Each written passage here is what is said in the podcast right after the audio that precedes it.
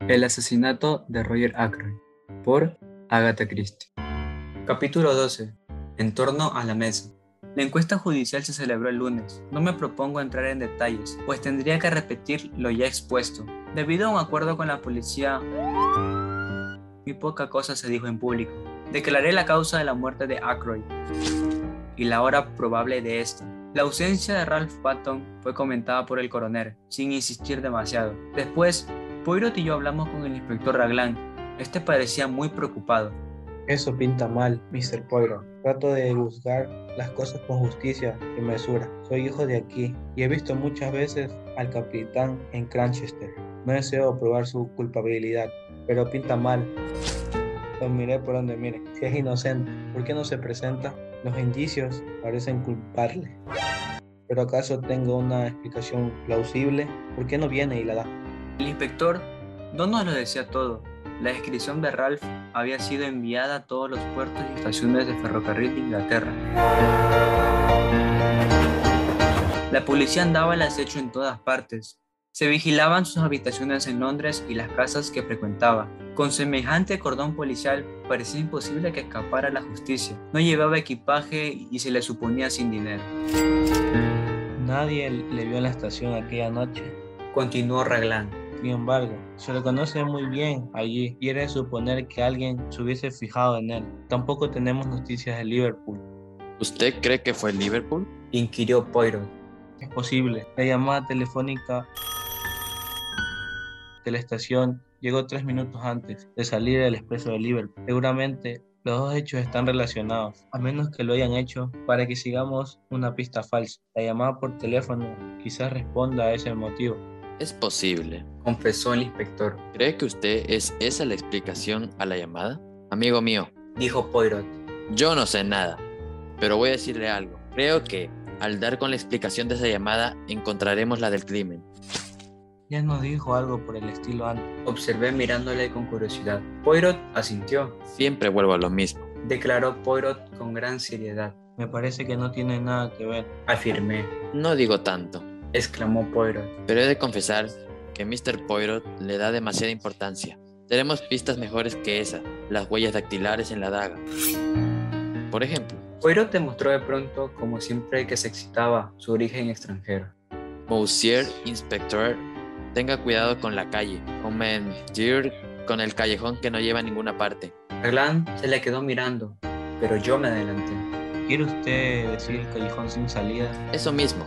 El callejón sin salida, el que no lleva a ninguna parte. Ese puede ocurrirle con las huellas de la daga. A lo mejor no le llevan a ninguna parte. No veo el por qué, contestó Raglan. Supongo que se refiere a la posibilidad de que estén trucadas.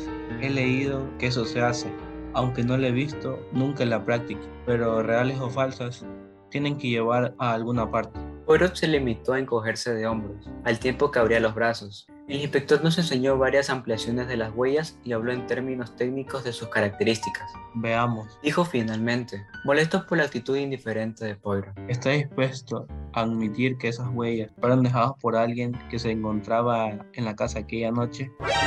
Bien, entendé. Pues bien, he tomado las huellas de todos los de la casa, empezando por la vieja y acabando por la cocinera. No creo que le gustase a Mr. Acker oír lo de vieja Calculo que debe de gastar una suma considerable en cosméticos. ¿Las de todo el mundo? Repitió el inspector nervioso.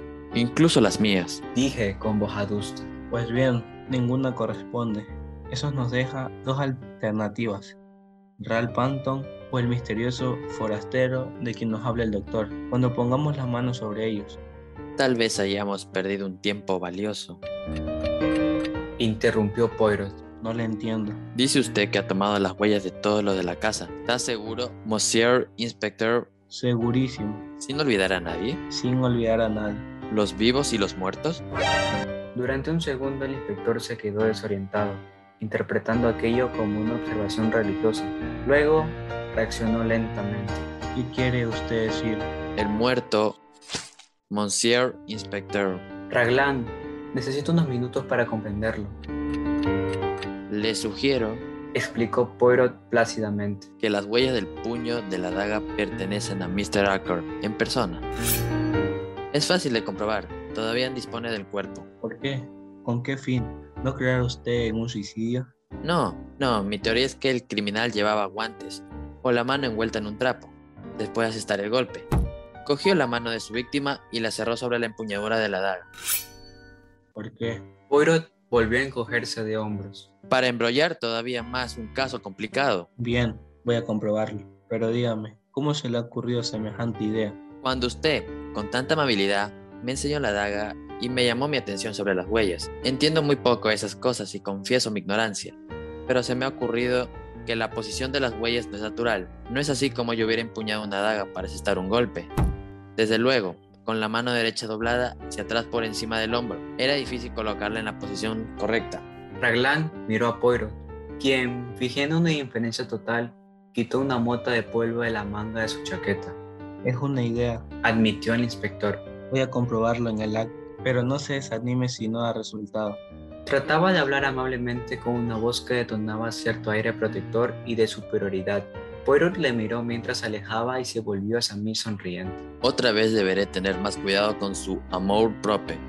Y ahora que estamos solos, ¿qué le parece a usted, mi buen amigo, una pequeña reunión familiar? La pequeña reunión familiar, como la llamaba Poirot, se efectuó media hora después. Nos sentamos en torno a la mesa del comedor de Friendly Park. Poirot se colocó en el extremo de la mesa como el maestro de ceremonias de alguna velada fúnebre. Los criados no estaban presentes, de modo que éramos seis, Mr. Ackroyd, Flora, Blond, Raymond, Poirot y yo. Cuando estuvimos todos sentados, Poirot se levantó y saludó.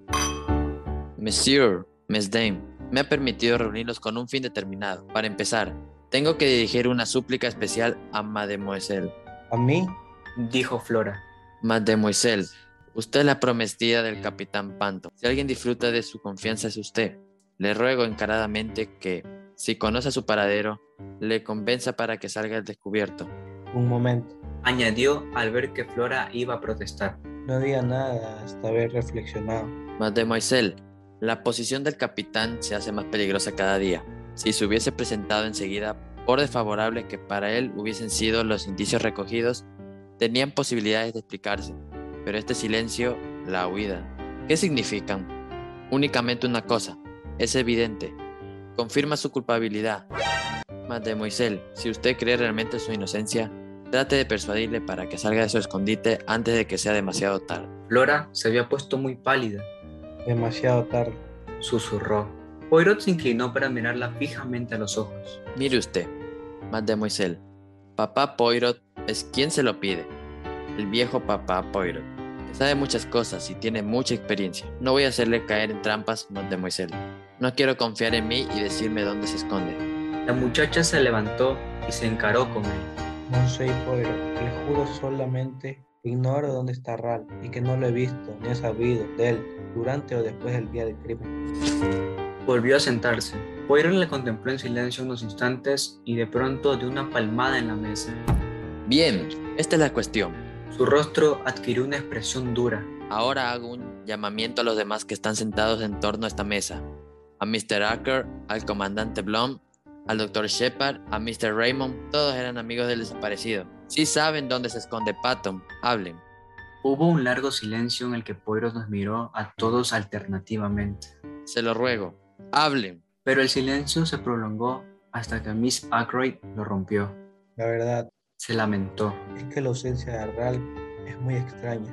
No presentarse en un momento como este deja entrever que hay algo detrás de su actitud. No puedo dejar de pensar, querida Flora, es una suerte que vuestro compromiso no haya sido anunciado formalmente. Madre.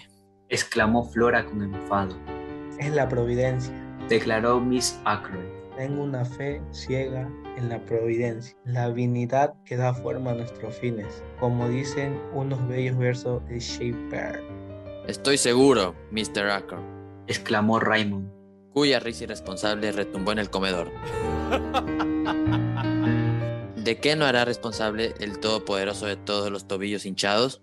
Supongo que Raymond lo dijo para relajar la tensión, pero Miss Ackroyd le lanzó una mirada de reproche mientras sacaba su pañuelo. Mi hija se ha ahorrado muchos disgustos. No es que piense un solo momento que el querido Ral tenga algo que ver con la muerte del pobre Roger. No lo creo. Pero también es cierto que tengo un corazón confiado. Desde la infancia estoy así. Me cuesta mucho creer en la maldad ajena, pero desde luego no hay que olvidar que cuando era niño fui víctima de algunos ataques aéreos. Dicen que a veces los resultados tardan en manifestarse. Las personas no son responsables de sus actos, pierden el dominio sobre ellos mismos y no permiten que nadie les ayude. Mamá, ¿no creerás que Ralph es culpable? Vamos, Mr. Aykroyd. exclamó Blond. No sé qué pensar. Dijo Mr. Aykroyd lloriqueando. Todo esto me trastorna. ¿Qué sería de la herencia, de esta finca, si se descubriera que Ralph es culpable? Raymond apartó la silla de la mesa con violencia. El comandante permaneció inmóvil, mirando pensativamente a la dama. Algo así como una neurosis de guerra. ¿Sabe usted? Continuó ella con obstinación. Creo también que Roger estaba muy corto con el dinero. Con las mejores intenciones del mundo, desde luego. Veo que todos están indignados, pero encuentro muy extraño que Ral no se haya presentado. Y repito, me alegro que el compromiso de Flora no haya sido aún anunciado formalmente. Lo será mañana, afirmó Miss Ackroyd con voz clara. Flora, exclamó su madre anonadada. Flora se había vuelto hacia el secretario. Mande, por favor, el anuncio a The Morning Post y a The Times, Mr. Raymond. Si usted lo juzga sensato, Miss Ackroyd. La muchacha se volvió impulsivamente hacia Blond. Me sorprende, ¿verdad? ¿Qué más puedo hacer? Tal como están las cosas, debo permanecer al lado de Ralph. Debo hacerlo, ¿no? La miraba con insistencia y al cabo de un momento, Blond asintió con brusquedad. Mr. Ackroyd se deshizo en protestas airadas y Flora ni se inmutó. Raymond tomó la palabra. Aprecio sus motivos, Miss Ackroyd, pero ¿no cree usted que se precipita demasiado? Espere un día o dos. Mañana mismo. Protestó Flora. Es inútil continuar así. Mamá, a pesar de mis defectos, no soy desleal con mis amigos. Mr. Poirot, exclamó la madre con lágrimas en los ojos. ¿No puede usted hacer algo? No hay nada que hacer. Interrumpió Blond. Actúa con corrección. Yo lo apruebo y le ayudaré en cuanto de mí dependa. Flora le alargó la mano. Gracias, comandante. Moisel, dijo Poirot. Permite usted a un anciano que la felicite por su valor y lealtad, pero no se ofenda si le pido que retrase un par de días el anuncio del que hablo. Flora vaciló. Se lo ruego, tanto por el bien de Patón como por el suyo propio, mademoiselle. Veo que frunce el entrecejo, no comprende por qué lo digo, pero le aseguro que tengo un motivo, paz de blanco. Usted puso el caso en mis manos. No ponga ahora trabas a mi cometido. Flora reflexionó antes de contestar. No me gusta esa idea, pero haré lo que dice. Volvió a sentarse. Y ahora, sure is my night. Dijo Poirot rápidamente. Continuó con lo que iba a decir. Compréndame bien, quiero llegar a la verdad, por fea que sea en sí. Es siempre curioso y siempre resulta hermosa para el que la busca con afán. Tengo muchos años, mis facultades no son ya lo que eran. Aquí esperaba a todas las luces una contradicción. Es muy probable que este sea el último caso en el que intervendré, pero el Poirot no se acabará con un fracaso. Monsieur Egmendain, les advierto que quiero saber y sabré a pesar de todos ustedes. Pronunció las últimas palabras como un reto. Nos estremecimos todos, excepto Geoffrey Raymond, que continuó de buen humor e impávido, como de costumbre. ¿Qué quiere usted sugerir con a pesar de todos nosotros? Preguntó, enarcando las cejas. Pues eso, Monsieur, exactamente eso. Cada uno de los aquí presentes me oculta algo. Levantó una mano al subir un coro de débiles protestas. Sí, sí, sé muy bien lo que digo. Puede ser algo sin importancia, trivial, que se supone que tiene que ver con el caso. Pero ahí está, cada uno de ustedes tiene algo que esconder, confiésalo. Tengo o no tengo razón. Su mirada, cargada de acusación y de reto, dio la vuelta a la mesa, y todas las miradas se rindieron ante la suya, incluso la mía. Ya no ha contestado. dijo Poirot con una risita extraña. Se levantó.